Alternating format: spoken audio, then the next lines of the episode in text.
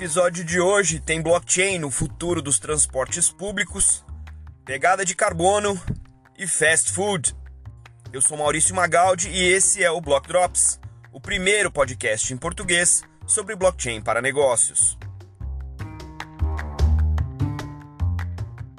As notícias, produtos e serviços que você vê aqui não são nenhuma forma de endosso ou patrocínio, não são correlacionados com meu trabalho atual e têm um foco totalmente educacional para o mercado.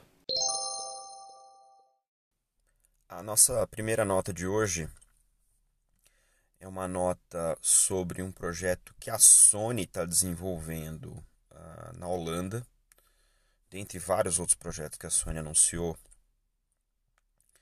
essa semana. É, e o mais interessante desse projeto aqui é o uso do blockchain para gerenciar as informações ah, no espaço do transporte público. É, bom, a gente sabe que a Holanda tem um, uma cultura de bicicletas em geral, né?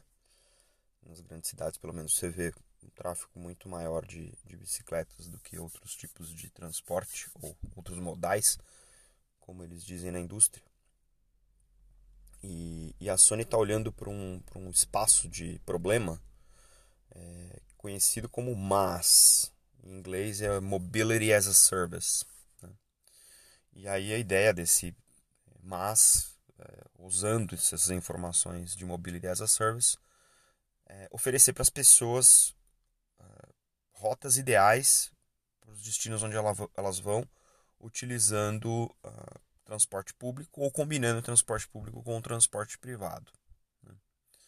É, hoje, no mundo inteiro, esses modais têm é, bases de dados, sistemas e interfaces de usuário diferentes, então são completamente segmentados, são, são a gente pode dizer que é um ecossistema fragmentado, né?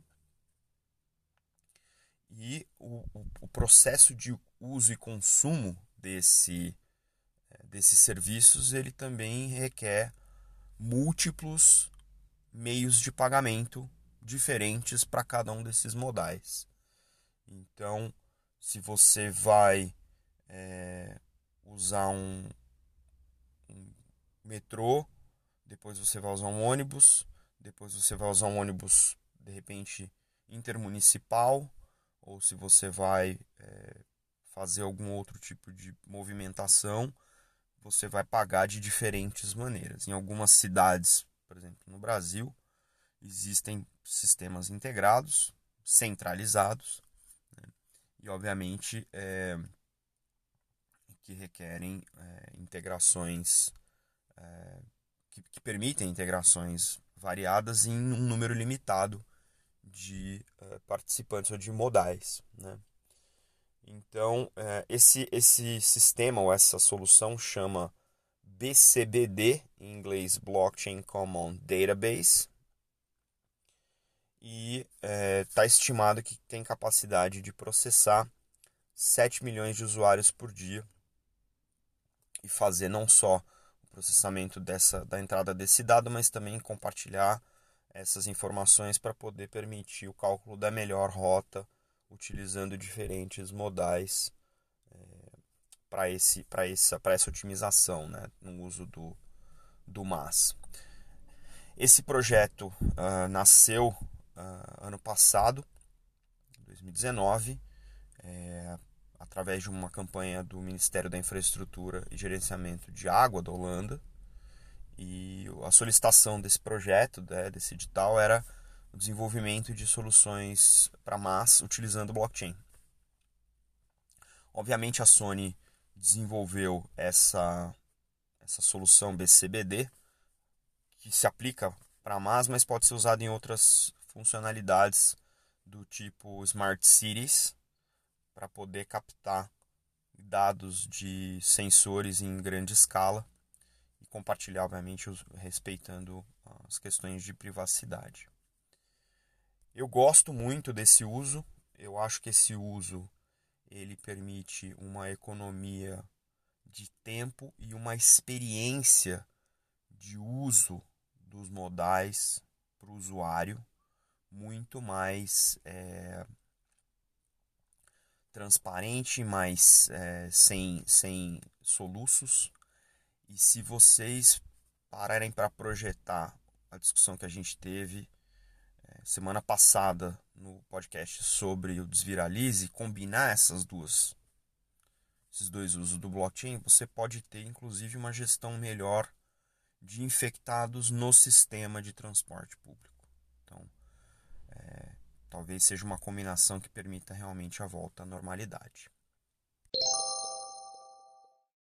A segunda nota de hoje é uma nota naquela linha né, que a gente já vem fazendo aqui no podcast há algum tempo, que é sobre o blockchain for good. Nesse caso, o blockchain aplicado a rastreabilidade da pegada de carbono. O caso em questão aqui é de uma empresa pioneira no uso de blockchain como um todo, no enterprise blockchain, né, no mercado corporativo, que é a Everledger. A Everledger começou o seu trabalho com blockchain na época do Hyperledger Fabric 0.4, ou seja, antes do primeiro release do Hyperledger Fabric como uh, disponibilidade global, né? antes da versão 1.0. E o grande caso de uso da Everledger, até porque o momento em que eles começaram a trabalhar com a tecnologia era um momento ainda de do, do mercado estar engatinhando no uso da tecnologia, descobrindo os potenciais casos de uso, foi na cadeia de suprimento, que a gente já discutiu aqui, que é um caso tradicional para o uso do blockchain, né?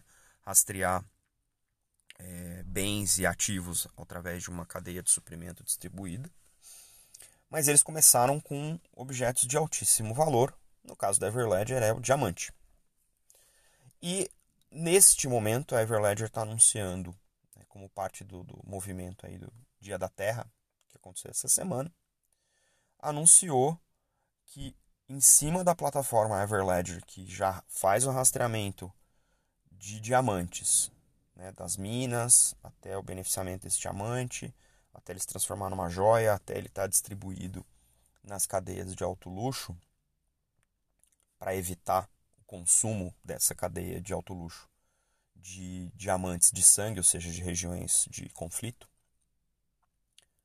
Eles anunciaram que vão começar a capturar compartilhar informações ao longo dessa cadeia da pegada de carbono do processo de fabricação, de lapidação, transporte, distribuição e venda dos diamantes que são rastreados, que já são rastreados através uh, dessa blockchain.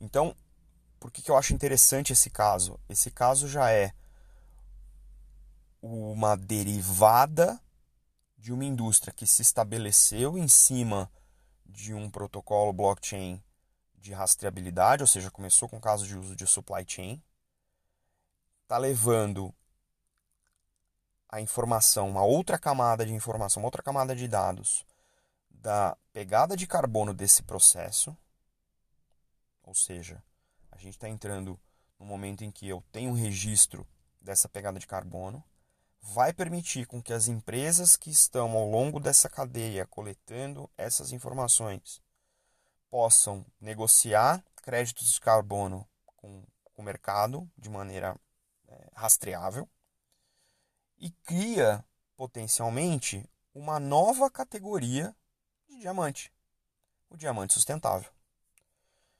O fato de você conseguir rastrear dois, duas informações sobre um mesmo ativo de maneira confiável ao longo de toda uma cadeia super fragmentada e melhorar a precificação de algo de que já tem um alto valor é um caso expressivo para o uso do blockchain. Esse é um blockchain muito provavelmente é, de um aprendizado, né? Imagina, desde 2016 trabalhando nesse espaço com parceiros enormes. Então tem tem grandes produtores de, de diamante russos, tem grandes distribuidores de, de, de joias ah, nos Estados Unidos, tem toda a cadeia ao redor disso, inclusive do ponto de vista legal. E agora a gente está vendo um movimento em que você agrega mais dados ao blockchain, tem o potencial não só de monetizar esses dados no mercado de carbono, mas também de aumentar a monetização de um ativo que era rastreado anteriormente no blockchain de alto valor é o mercado do diamante sustentável. Muito incrível essa nota, eu fico muito satisfeito de que a gente esteja vendo casos de uso de longo, de longa duração, quatro anos, continuamente inovando e levando soluções reais de negócio para o mercado. Parabéns para a Everledger. A nossa última nota de hoje é uma nota no mínimo divertida. Né? Vocês podem me perguntar aí o que diabos o McDonald's e o Starbucks têm a ver com blockchain. é, eu não sei se eles estão usando blockchain uh, para rastreabilidade dos seus insumos, o que poderia ser, porque é um caso de uso clássico, mas a nota de hoje tem a ver com um movimento muito maior do ponto de vista de aplicabilidade e crescimento da adoção dessas tecnologias blockchain uh, para o mercado regular comum do dia a dia. Como a gente já vem discutindo aqui há algum tempo, os bancos centrais estão discutindo as suas moedas, as suas digital currencies, né? então as CBDCs, Central, Central Bank Digital Currencies. E nessa nota que está aí no, na descrição do episódio, vocês vão ver que McDonald's e Starbucks estão listados entre diversos, uh, diversas cadeias de varejo de vários tipos, que em uma determinada província na China vão começar a testar o que o mercado está chamando de yuan digital. Na China eles chamam de DCEP, que é o Digital Currency Electronic Payments.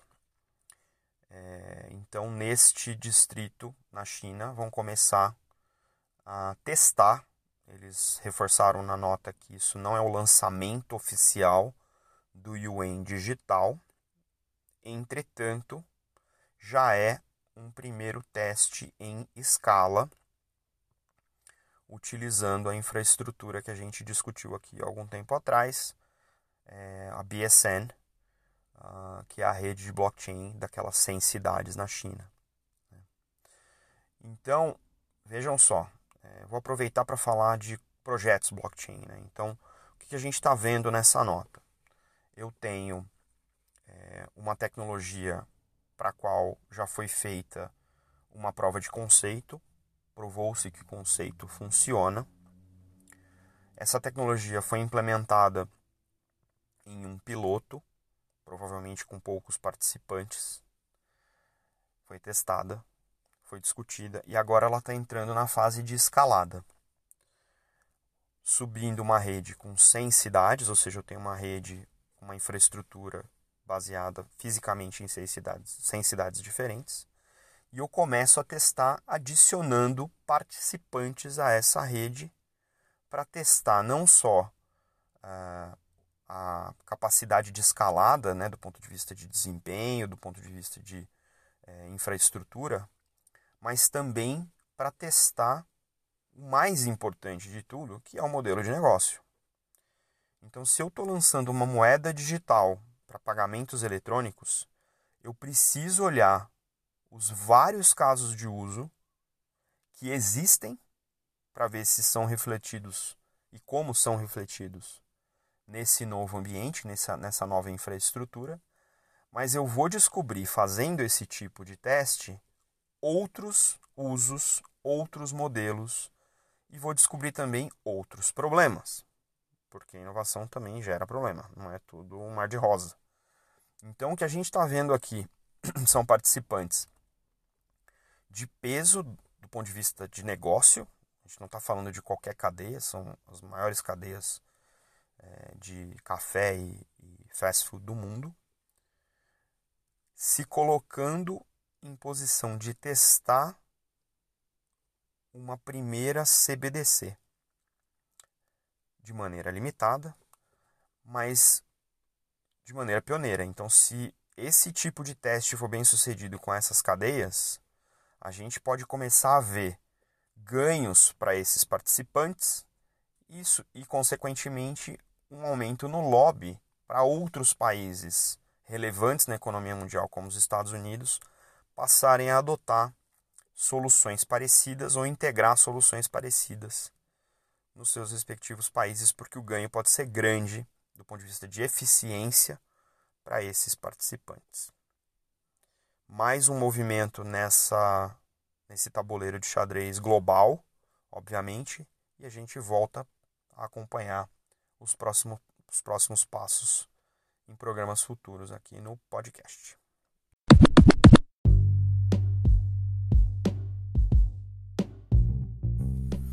Bom, pessoal, é isso. O episódio de hoje fica por aqui. Como sempre, convido vocês a entrar em contato com o podcast através do e-mail blockdropspodcast@gmail.com, do Twitter blockdropspod com demudo e no Instagram blockdropspodcast.